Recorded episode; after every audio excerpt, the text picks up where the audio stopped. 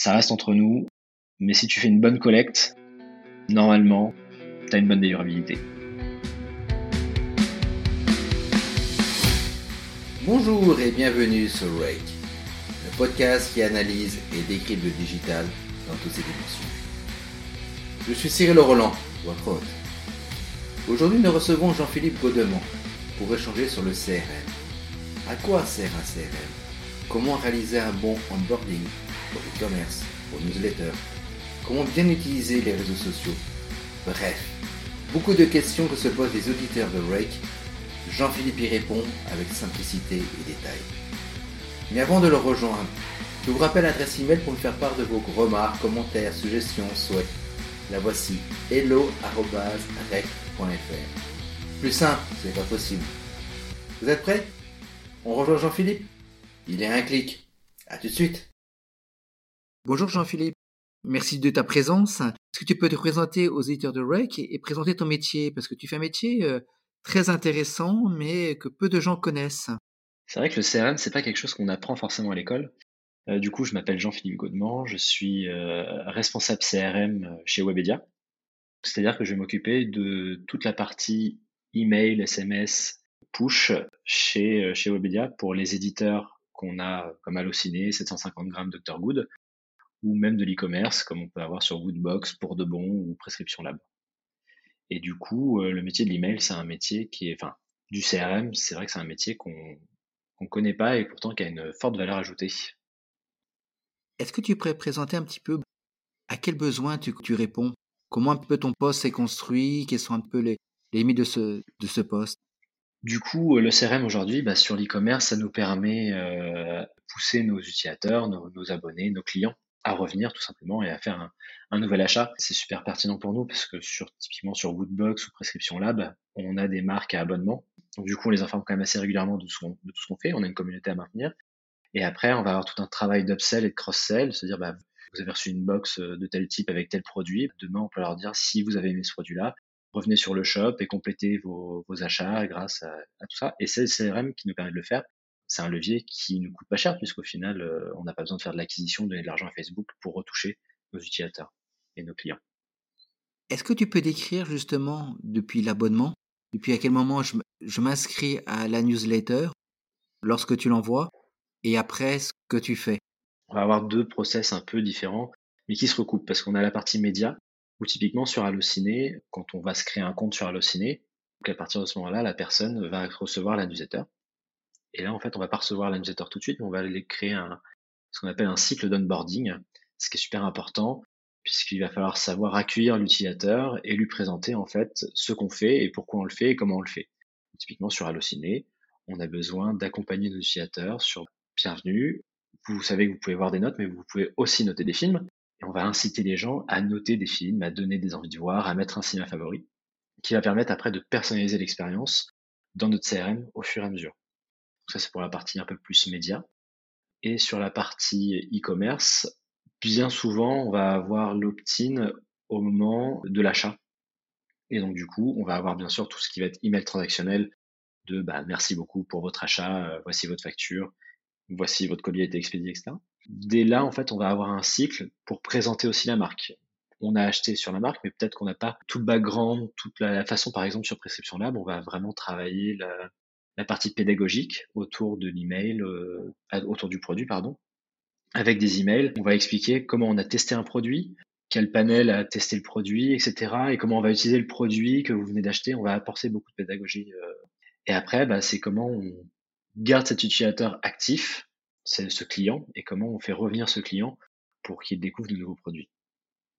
Du, du coup, sur le process utilisateur, sur l'e-commerce, il y a deux façons de le voir. En fait, il y a plusieurs cycles. C'est ça qui est assez, euh, assez magique dans le CRM, c'est qu'on peut faire plein de choses. Ce qui peut complexifier parfois et créer des usines à gaz. Dans l'idée, c'est que on a un peu la partie prospection relationship management. Donc vraiment, on va travailler le prospect.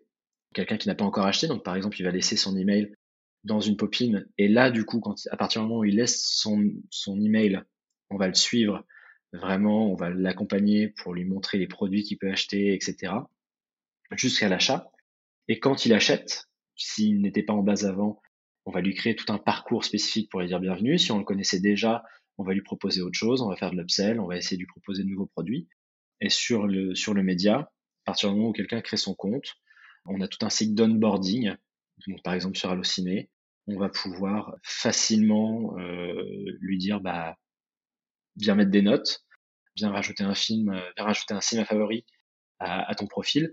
Tout ça, c'est des données qu'on a en fait dans le site et qui retombent dans notre routeur, chez notre CRM en fait, et qui nous permet de, de, de prioriser les newsletters et, et, de personnaliser chaque newsletter en fonction de quelle action la personne a fait. C'est très complexe parce que ça veut dire que tu as imaginé différents cycles et après les cycles, tu les mets les uns avec les autres. En fait, quand on fait un cycle d'onboarding par exemple, il faut bien réfléchir à qu'est-ce qu'on a comme données à la base. Et c'est à partir de la donnée qu'on va avoir qu'on va vraiment pouvoir créer les cycles les plus pertinents. Je ne peux pas faire une recette sans mes ingrédients. Là, c'est la même chose. Et surtout, c'est quelle est ma stratégie que je vais faire sur mon onboarding. Par exemple, sur Allociné, je sais que la première chose que je dois faire, c'est habituer la personne à aller réaliser des actions sociales, ce qu'on appelle des actions sociales, donc aller mettre des notes, aller mettre des, des commentaires sur les films, etc. Donc, si, il faut que je l'habitue assez rapidement, mais il faut que je sache s'il a déjà fait des actions ou pas en amont pour pouvoir lui proposer bon mail. Parce que si tu viens déjà de noter 20 films, je vais pas te proposer une newsletter où as déjà où on va te proposer de noter encore plus de films. On pourrait, mais ça n'a pas beaucoup de sens, sachant qu'il y a un panel d'actions qui est assez large. Donc là, en fonction des données qu'on va avoir dans le CRM, on va pouvoir pousser un email où on va dire bah mais rajoute ton cinéma favori, etc., etc. Et en fait, on va les prioriser, comme je disais, en fonction de l'action qui est la plus pertinente pour nous. Donc la note a beaucoup de valeur. Le cinéma favori, on a un petit peu moins, mais on a quand même. Et le dernier, ça va être les envies de voir. Donc, on va prioriser en fonction de nos besoins, de notre stratégie et de la donnée qu'on peut avoir. On fait nos emails comme ça. Les besoins et la stratégie peuvent évoluer au fil du temps. Comment tu abordes les choses? Est-ce que tu fais des briques élémentaires en disant cette brique-là, je pourrais la changer, la remplacer par une autre? Ou est-ce que tu essayes d'avoir une vision plus globale de, de ton client? De mon côté, moi j'aime bien marcher faire des petits pas, vraiment euh, des baby steps. On se dit voilà, déjà dans un premier temps, on va tester, pousser les gens à noter des films. Donc on va déjà faire en sorte que les remontées de notes, etc., remontent correctement dans le CRM et que mon email fonctionne bien.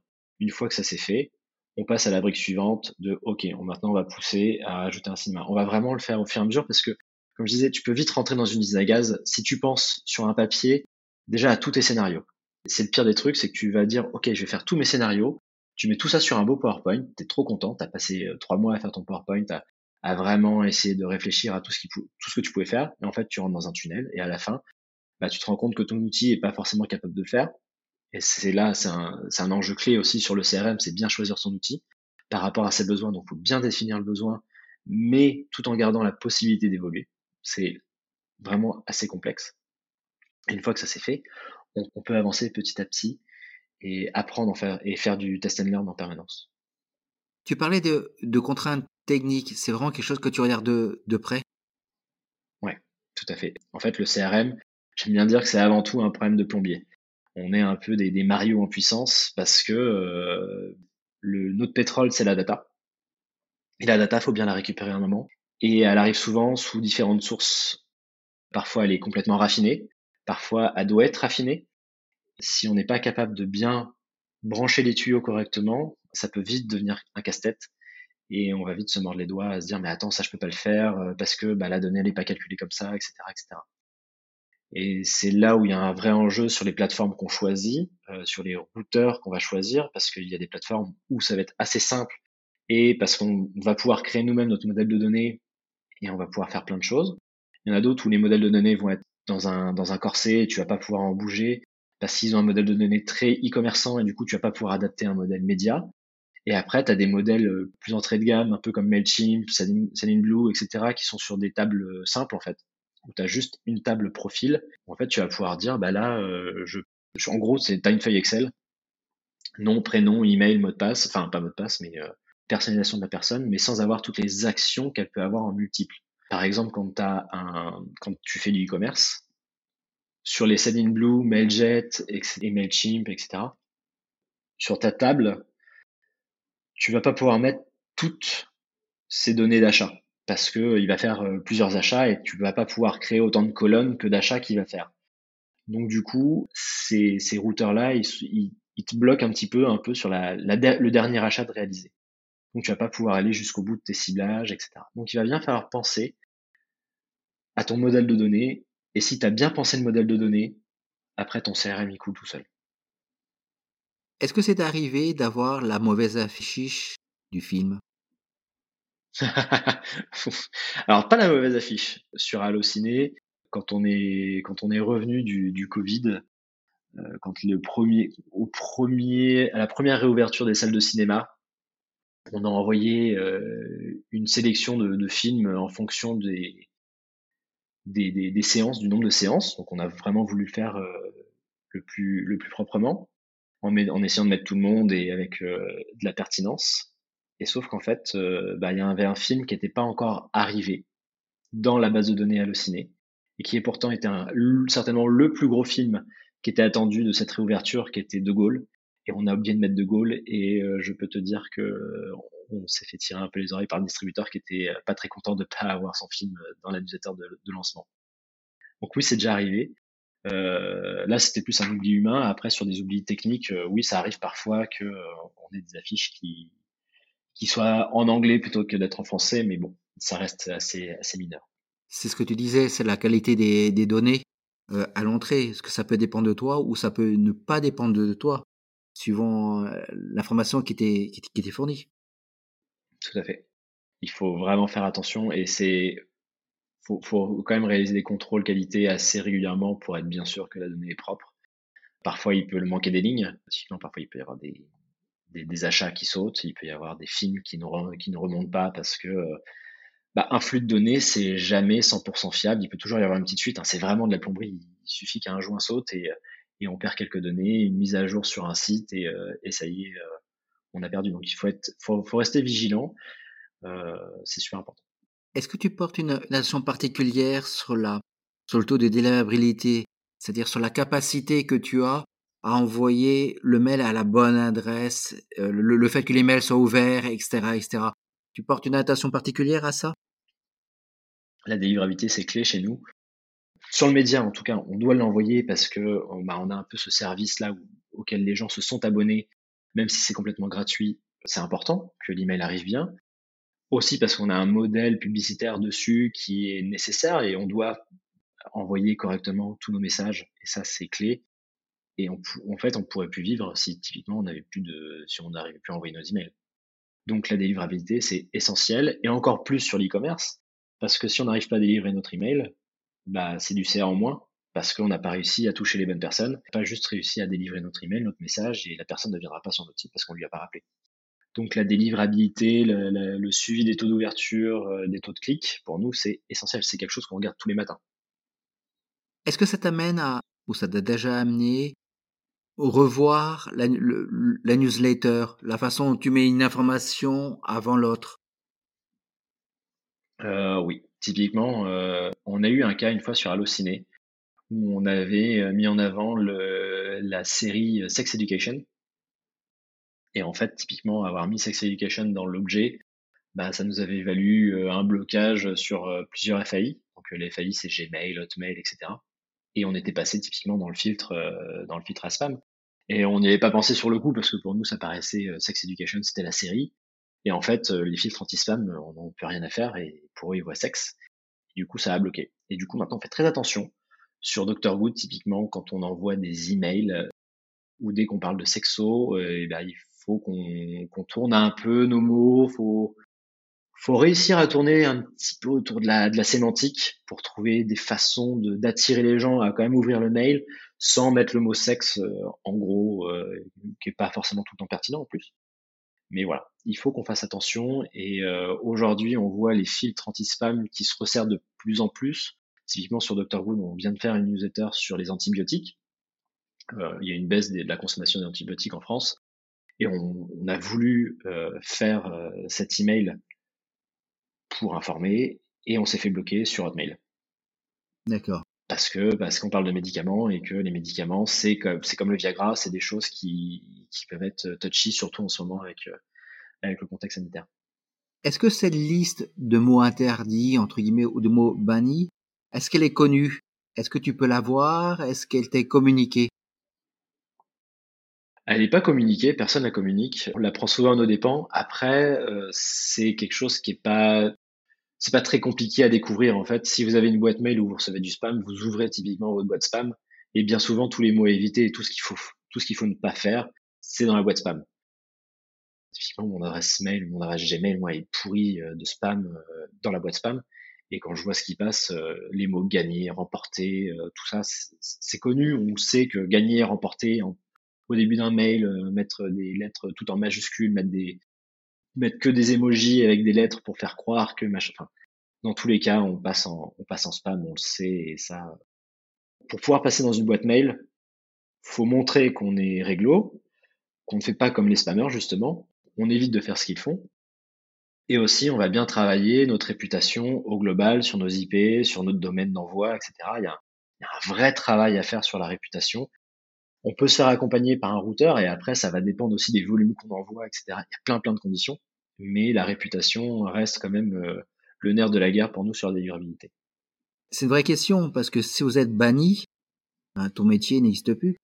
C'est ça, c'est compliqué. Après, pour avoir une bonne délivrabilité, je vais te donner un secret. Ça reste entre nous, mais si tu fais une bonne collecte, normalement, tu as une bonne délivrabilité. Si les gens s'attendent à recevoir ton email, il y a quand même peu de chances que tu tombes en spam. Par contre, si tu commences à faire des, de la collecte pas terrible, où tu vas aller chercher des bases de données, où t'as pas forcément récupéré le consentement, déjà c'est pas trop légal. Mais en plus, tu es sûr de prendre les doigts vertes, euh, une volée de bois verte, pardon, sur, euh, sur les, avec les routeurs, parce que les gens vont te mettre en spam directement, ils vont dire que tu es indésirable, et c'est là où tu prends cher. Donc la collecte, c'est essentiel. D'où je comprends également ton souci vraiment de onboarding, c'est-à-dire d'accompagner la, personne dans le service que tu proposes. Tout à fait. C'est un élément clé parce que tu sais que c'est à ce moment-là que tu vas capter la que tu vas vraiment capter la personne. On a eu un cas euh, chez nous sur une marque euh, sur une marque d'e-commerce où en fait l'équipe avait fait des jeux concours à l'époque avec des partenaires externes. Ils avaient bien reçu le consentement il n'y a pas de souci, euh, on était parfait au niveau légal. Par contre, le fichier a été importé trois mois après. Et juste ce qu'il faut pas oublier, c'est qu'en email, les gens sont amnésiques. Et trois mois après, tu te rappelles plus que tu t'es abonné à ça par un jeu concours, et donc du coup, même si la base était propre, etc., et ben, on, est tombé à 4% de taux d'ouverture sur Gmail, autant te dire qu'on avait perdu 50% de notre trafic. Et donc là, tu as un vrai travail à faire de, bah, de regain de la, réputation, de retravailler tout ça. Donc c'est une vraie question. Ouais, ouais, c'est, essentiel. Vraiment, la collecte, c'est super important. Et en plus, maintenant avec le RGPD, faut, enfin, tu peux plus jouer comme à une époque, ça a pu jouer il y a, il y a 10-15 ans. Vis-à-vis des réseaux sociaux, est-ce que tu en fais ou comment tu te positionnes par rapport à eux? Alors, nous, sur les réseaux sociaux, on voit pas de guéguerre en fait. Il y a pas de, on, est deux médias complémentaires. Et on, on va se servir des réseaux sociaux pour aller collecter aussi de nouvelles adresses et de nouveaux leads et de nouveaux, et de nouveaux prospects. Par exemple, la base Allociné, euh, la base fan d'Allociné sur ses pages Instagram, euh, Facebook, TikTok. C'est des populations différentes. C'est des bassins d'audience qui sont différents, qui sont peut-être plus, euh, qui sont moins attentifs, nous, euh, sur Allociné, quand tu te crées un compte, c'est que tu as envie d'aller au cinéma, tu as envie euh, de regarder tes séances dans l'immédiateté, en fait. Tu as, vraiment un côté plus immédiat. Ouais, du coup, les sur les réseaux sociaux, il n'y a, pas de, a pas de rivalité avec le CRM directement. C'est deux leviers très complémentaires, en fait. Sur le CRM, on va vraiment chercher à aller fidéliser quelqu'un qui a laissé son, son email volontairement, s'est créé un compte donc du coup, tu vas pas lui proposer la même chose. On va beaucoup plus travailler les actions sociales, comme je te disais. Alors que sur Facebook, tu vas plus aller travailler le trafic, l'engagement euh, et des vues sur des vidéos, par exemple.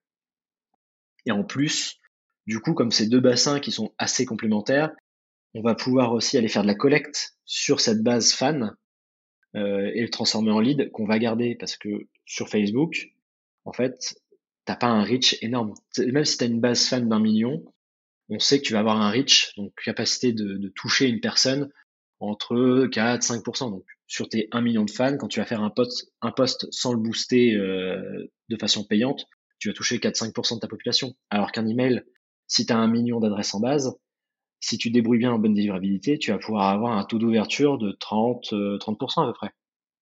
Donc ça, t'as pas le même reach et c'est des adresses du coup qui t'appartiennent entre guillemets parce que l'adresse appartient toujours à, son utilisateur, mais au moins elles sont dans tes bases et t'as pas à subir l'algorithme d'Instagram ou de Facebook qui peut vite te pourrir. Donc c'est complémentaire. On va pas avoir les mêmes populations et on va pas communiquer de la même façon. Donc pour moi il n'y a pas de rivalité et les réseaux sociaux sont plus là pour faire de l'acquisition, acquérir, éventuellement travailler un peu l'image de marque. Le CRM va être là pour fidéliser, travailler la, la, loyauté, qui va être plus importante, et le lifetime value va se, va se calculer plus facilement aussi sur, euh, sur le CRM. Tu as entièrement raison hein, sur la, la portée, le reach et la différence entre l'algorithme où finalement tu as atteint moins de personnes et tu sais même pas les personnes que tu as atteint. Mmh. Alors que sur un email, tu as ta base d'email, tu travailles dessus et tu sais si ça t'est ouvert ou pas. Tout à fait. Même si aujourd'hui avec Apple, ça a un peu changé, ils sont en train un peu de, modifier la, toute la réflexion autour du, du tracking et de la l'anonymisation euh, du tracking de l'ouverture. Mais sur le clic, tu sais qui a cliqué et comment il a cliqué. Donc euh, quand il a cliqué, enfin ça a beaucoup de valeur. C'est quand même plus pertinent et tu vas pouvoir réfléchir à des cycles pour le coup de bah t'as cliqué, t'as pas cliqué, bah du coup je peux te renvoyer un email ou je vais te proposer autre chose et je peux même te faire de la personnalisation sur le site, etc. etc. T'as un vrai parcours qui est plus sympathique. Est-ce que la partie data analyst, tout ce qu'on entend parler, data analyst, data scientifique, l'analyse de base de données finalement, c'est quelque chose qui, t'intéresse? Tu es peut-être déjà investi dans ce, domaine? Alors sur euh, tout ce qui est data science, nous on va, c'est pas directement le CRM qui va s'en occuper. C'est, on a vraiment une équipe de data scientists qui est euh, en fait juste derrière moi sur le bench d'à côté. Donc on se parle énormément. Et eux, ils vont vraiment travailler euh, la partie bah, lifetime value, la capacité de faire des algorithmes de recommandation, etc., etc. Mais ils vont nous servir, en fait, ils vont nous alimenter en données et en calculs qui vont nous aider à mieux communiquer derrière à nos, utilisateurs. Donc tu as déjà vu des, des premiers résultats?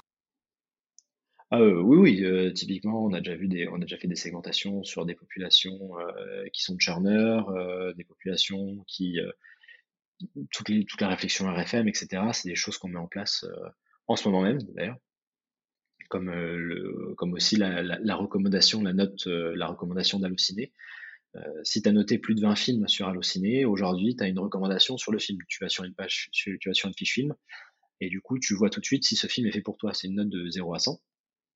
Et là, on est en train de l'intégrer côté CRM parce qu'on se dit que ça a beaucoup de valeur et que ça a, ça a une force de se dire bah demain je vais pouvoir vraiment personnaliser ton email en disant bah ça c'est les films qui te sont recommandés et qui ont de la pertinence pour toi. Après ça déclenche tout un tas de réflexions et euh, ça demande beaucoup de données, de calcul de données, de capacité à gérer des tables. Parce que t'imagines si on fait euh, une recommandation de 10 films, on a euh, un million d'adresses actives dans nos bases, tu fais 10 fois un million, tu es à 10 millions 10 euh, millions de lignes, il faut savoir les stocker, il faut savoir les mettre à jour régulièrement, et du coup, ça demande bah, des problématiques de plomberie qui sont euh, qui sont pas anodines. Je comprends. Tu as parlé d'un petit loupé avec euh, le film de Gaulle. Est-ce que tu peux parler de, de succès, de choses qui étaient un petit peu inattendues ou, et qui sont produites de façon un peu magique, un alignement des planètes? Bah, typiquement, quand euh, Disney Plus s'est lancé en France, ils ont euh, décidé de faire une belle campagne d'activation en France, notamment sur Allociné. Ils ont pris euh, Allociné et, et dans, dans, tout le plan média qu'on leur a mis en place, on avait notamment une newsletter Allociné. Sur toute la campagne qu'on a réalisée, 50% des inscriptions qu'Allociné a générées venaient de la newsletter. Wow. Donc ça montre en fait la force que peut avoir que peut avoir le CRM en fait. On, est sur un sur un levier où les gens ont un côté image parce qu'ils vont recevoir un email qui va être plutôt bien fait avec euh, les couleurs de la marque, avec euh, bah, tout le programme, tout le catalogue qui peut exister. Donc on va être informatif. On va servir aussi un peu de notoriété et en plus on va avoir de la performance. Donc le CRM, ça, ça reste un, un levier qui, est, euh, qui allie beaucoup de choses et on l'oublie trop souvent. Comment tu vois ton métier dans, dans 5 ans, dans, dans 10 ans?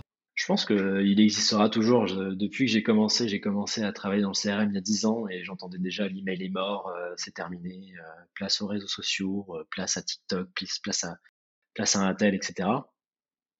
Et en réalité, l'email est toujours là. Et je pense que dans 5 ans, le CRM sera toujours là. Il y aura peut-être des nouveaux canaux. Il y aura peut-être aussi une législation qui sera un peu plus forte euh, et je pense que c'est nos nouveaux challenges au-delà de juste le légal, de comment on fait pour toujours améliorer euh, la protection de l'utilisateur et de l'abonné, comment on ne va pas dans l'excès aussi. La fin des cookies dans deux ans, euh, même l'année prochaine en vrai, 2023, Google Chrome a annoncé la fin des cookies. Du coup, il a, il y a un vrai potentiel à avoir l'email de la personne et à bien communiquer avec lui et à bien s'entendre. Il y a un vrai métier de relation. Quand on envoie un email, il faut que les gens l'attendent, sinon ça, enfin, je le vois moi-même, hein, ça me saoule de recevoir des emails que j'attends pas. Et donc du coup, il y a un vrai travail là-dessus à faire. Donc comment on est euh, de plus en plus clean aussi avec les gens, et c'est-à-dire qu'il y a quand même beaucoup, il y a un monde de l'email qui est assez sale, qui reste assez spammant. Il y a une autre partie du métier où justement on essaye de faire de faire bien les choses créer une vraie relation, pas de pouvoir toujours continuer du marketing, parce que c'est quand même ça le nerf de la guerre, c'est le marketing. Tu as beaucoup parlé de, de données. Tu as, tu as l'email qui est envoyé. Est-ce que tu vois aussi un, un renforcement, un développement de la qualité d'écriture de cet email, de la mise en avant d'une information, la mise en retrait d'une autre? Alors côté média, pour nous, l'aspect le, le, éditorial de l'email est très important parce qu'on considère qu'un email chez nous est au même niveau que le site web et au même niveau que l'application. C'est un média dans lequel on doit pouvoir lire du contenu. Et si on doit pouvoir lire du contenu, euh, enfin, il faut qu'on ait une ligne éditoriale dedans. Et donc, l'éditorialisation de comment je pousse telle information, comment je hiérarchise l'information au sein de l'email, c'est essentiel. Parce qu'en plus, on sait que la personne elle va vite partir de son email. Il faut tout de suite qu'on l'accroche. C'est-à-dire qu'une personne qui va arriver sur son téléphone va ouvrir l'email, va le regarder en deux secondes, va se dire ça m'intéresse, ça m'intéresse pas, scroll, éventuellement un petit peu dans l'email. Et si vraiment on a réussi à l'accrocher, bah c'est cool. On sait qu'il va continuer à le lire. S'il met à la poubelle directement, c'est un raté. Donc il y a une vraie réflexion autour de, de la hiérarchie d'information, comment je vais au plus vite visuellement pour accrocher l'œil. Et après, je rentre dans l'édito pour aller en plus profond des sujets.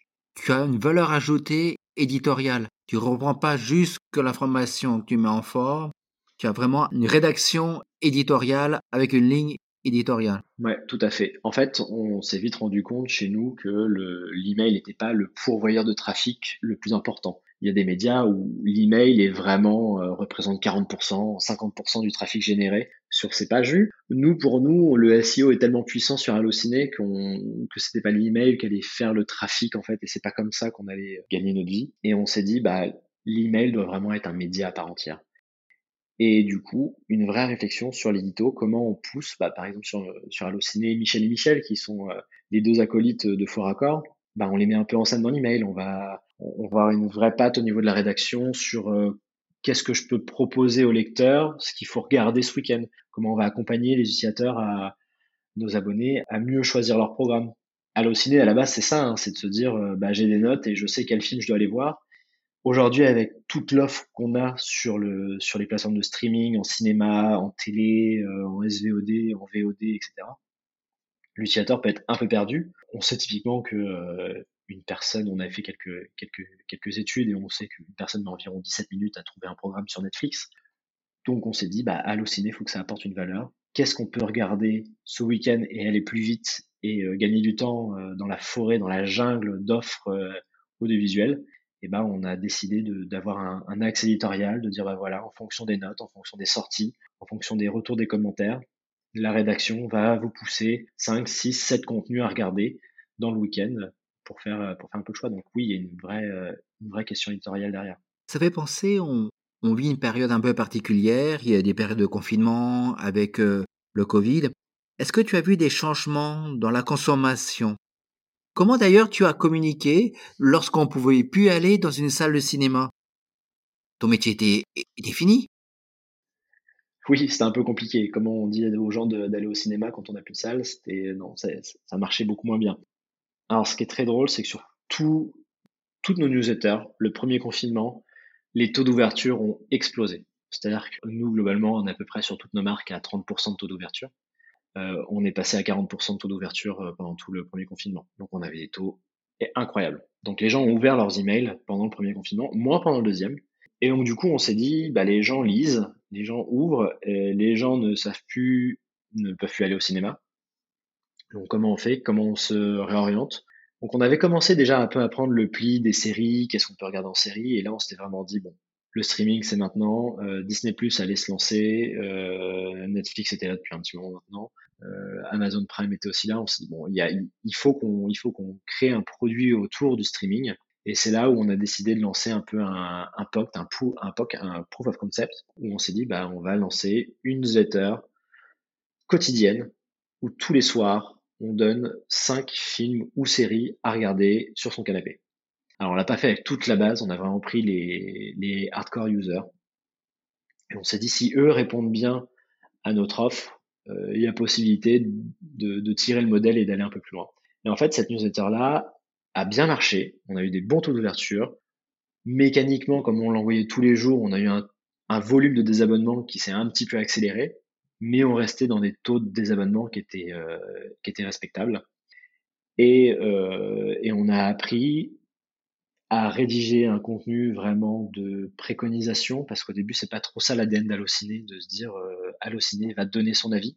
On est plus en général en retrait. Là, du coup, on se mettait vraiment devant scène. Comment on travaille cet éditorial? En est sorti de cette newsletter-là une newsletter hebdomadaire qui existe toujours, qui est envoyée le vendredi soir, où on vous dit qu'est-ce qu'on regarde le week-end. Et c'est de, voilà, c'est comme ça qu'un peu s'est créé cette newsletter. On est parti d'un problème Covid. On s'est dit, bah, là, on peut plus envoyer une newsletter, on peut plus rien faire parce que, bah, on n'a plus de cinéma comment on fait pour réinventer ça? On a testé, et c'est là où l'email est génial, c'est que on a mis en place ça en une semaine. On s'est mis d'accord avec la rédaction, on a créé un template, euh, on a fait notre petite segmentation, et euh, au bout d'une semaine, on avait tout pour, euh, pour router. Et ça aurait pu aller encore plus vite si, bon après, on a un peu discuté, etc. Et le temps faisait qu'avec la distance, c'était un peu plus compliqué. Mais on est allé assez vite quand même pour lancer ça, le tester et voir à la fin bah, que finalement ça marchait plutôt bien quoi. Bravo, bravo vraiment pour cette capacité de, de, s'adapter et de réagir. De cette période où il y a des changements de consommation, est-ce que tu as vu des choses qui ont été temporaires ou d'autres choses qui ont vraiment changé? Bah, Comme je te disais, les taux d'ouverture ont explosé et dès la fin du confinement, ça s'est passé. D'accord. En e-commerce, on a quand même réussi à faire beaucoup plus de ventes et ça c'est au global on écoute tous les commerçants, ça a été plutôt une période assez propice euh, sur Pour de Bon, euh, qui est une plateforme de marketplace pour acheter des produits frais directement chez le producteur. C'était euh, incroyable. On a eu des, taux d'engagement sur les emails qui ont, dépassé toute espérance et qui aujourd'hui sont restés typiquement. on sait que nos taux d'ouverture et nos taux de réactivité, ben, on a toujours des très bons taux et on a vraiment acquis une population qui était, qui était en demande et qui était très pertinente pour, pour notre offre. Après, sur, euh, sur des, des, emails un peu plus classiques, sur du 750 grammes et autres, on est revenu à la normale avant Covid. Ça, ce sont les, les chiffres, entre guillemets, un peu, un peu techniques. Est-ce que vous avez poussé la réflexion sur vraiment la consommation? Je sais pas, est-ce que par exemple, aujourd'hui, on regarde plus de films romantiques qu'avant? Euh, je sais pas. En, vrai, je vais pas te dire de bêtises. Euh, je, je, sais pas. Euh, ce qui est sûr, c'est que le cinéma, pour l'instant, ça reste compliqué. On n'a pas retrouvé les, niveaux d'entrée qu'on connaissait avant. Les gens s'intéressent quand même et continuent de se créer des comptes sur Allociné, mais les gens vont quand même moins au cinéma et se tournent un peu plus vers le streaming. C'est un peu sur le cinéma ce qu'on a constaté. C'est-à-dire globalement, vous avez toujours la même activité, simplement elle se répartit maintenant de plus en plus sur le streaming. Ouais, voilà. Les, gens vont voir les gros films peut-être un peu moins au cinéma de, sur, les, sur les films un peu plus arrêtés euh, ou sur des films moins attendus. Là, les gens vont vraiment sortir au cinéma sur les blockbusters. C'était déjà le cas avant, mais ils allaient voir aussi autre chose. Là, on est, vrai, on est vraiment sur des films. Euh, c'est, en fait, on va au cinéma pour l'événement. Ouais, donc ça arrive vraiment ce côté théâtral du, du cinéma. Le côté spectacle. Et c'est pour ça que les, les Américains cartonnent aussi. Hein. Dès qu'il y a du spectacle, euh, on, on le voit sur tous les gros Disney, ça, ça cartonne à chaque fois. Euh, merci beaucoup Jean-Philippe, c'était vraiment passionnant tout cet échange. Mais avant de nous quitter, est-ce que tu aurais une recommandation aux, éditeurs? Un livre, par exemple? Alors, avant le livre, si vous êtes intéressé par l'email, il y a un très bon, euh, un très bon blog, euh, le blog de Bad Sender, une super équipe française qui, qui fait des super trucs. Il y a des gens bien, vraiment bien. Des, gens bien, ouais. Pour le coup, euh, vraiment, c'est euh, c'est vraiment quelque chose à faire. Et si vous commencez dans l'email et que vous vous demandez comment on intègre un email, il y a un super livre euh, de Thomas Desfossés, un livre blanc qui est comment on intègre un email, le HTML, etc. Je vous le conseille à 200%. Très bonne base. Un très bon site américain, reallygoodemails.com, qui euh, a une super newsletter aussi à laquelle s'abonner où on va chercher de l'inspiration. Là, c'est très inspirationnel. C'est en gros une grosse bibliothèque de toutes les newsletters qui peuvent exister dans le monde. C'est très américain, mais il y a des, euh, il y a des très bonnes idées à prendre. Litmus aussi, si bon, ça c'est des trucs un peu plus classiques. Litmus, c'est un, c'est un site pour euh, tester ses emails avant de les envoyer. Qui a aussi beaucoup de documentation sur l'email. Ça, c'est des bons trucs. Comment tu écris, comment tu écris ça, Litmus? Litmus, L-I-T-M-U-S. Euh, voilà. Après, il y en a plein d'autres. Hein. Il, a, il, y a, beaucoup de choses. Il y a aussi un Slack sur les emails geeks, pour les emails geeks, qui est euh, très fourni. Euh, il, y a un, il, y a un, channel français aussi où il y a tous nos copains de l'EMD. Euh, coucou, euh, coucou l'EMD. Et c'est un Slack où il y a des Américains, des Français, des, des Britanniques, des Canadiens, des Australiens, des, des Chinois. Enfin, il y a vraiment une grosse communauté autour de l'email. Et euh, si vous vous lancez ou si vous êtes déjà dedans, c'est euh, plein, c'est une vraie mine d'or d'informations. Je crois que tu voulais, tu voulais nous parler aussi d'un certain directeur financier de Pixar. Oui, tout à fait. C'était ma, notre petite reco aussi, c'est euh, de lire cette, bio, cette autobiographie euh, qui, qui montre que euh, d'une boîte qui allait pas très bien économiquement un peu dans un garage et qui faisait de la tech, euh, en est sorti euh, une créativité énorme avec un modèle assez incroyable. voilà, je vous conseille le, livre du DAF de Pixar. Alors j'ai plus le nom en tête, je suis désolé, mais il est vraiment très inspirant. s'appelle pas Creativity Inc. de Ed Cadmond. Oui, c'est ça, je crois. c'est c'est un très bon livre, hein. et c'est vrai que les histoires comme ça d'entreprises qui se transforment, qui réagissent, qui savent s'adapter, qui développent d'autres choses, c'est toujours des choses exceptionnelles et, très inspirant. C'est ça, surtout quand on sait qu'ils étaient au fond du trou et qu'ils n'avaient plus trop d'argent et que d'un coup, euh, c'est reparti. Merci beaucoup Jean-Philippe pour ton temps, pour toutes tes explications très très claires et à très bientôt. Super, merci Cyril, à très vite. Voilà, c'est fini. Merci d'avoir écouté ce nouvel épisode de Rake. Avant de nous quitter, il vous reste trois choses à faire. Prolongez cet échange sur hello.rate.fr. Deuxièmement, vous abonner et partager cet épisode avec deux de vos amis. Et troisièmement, mettre 5 étoiles et un joli commentaire sur Apple Podcast. A très bientôt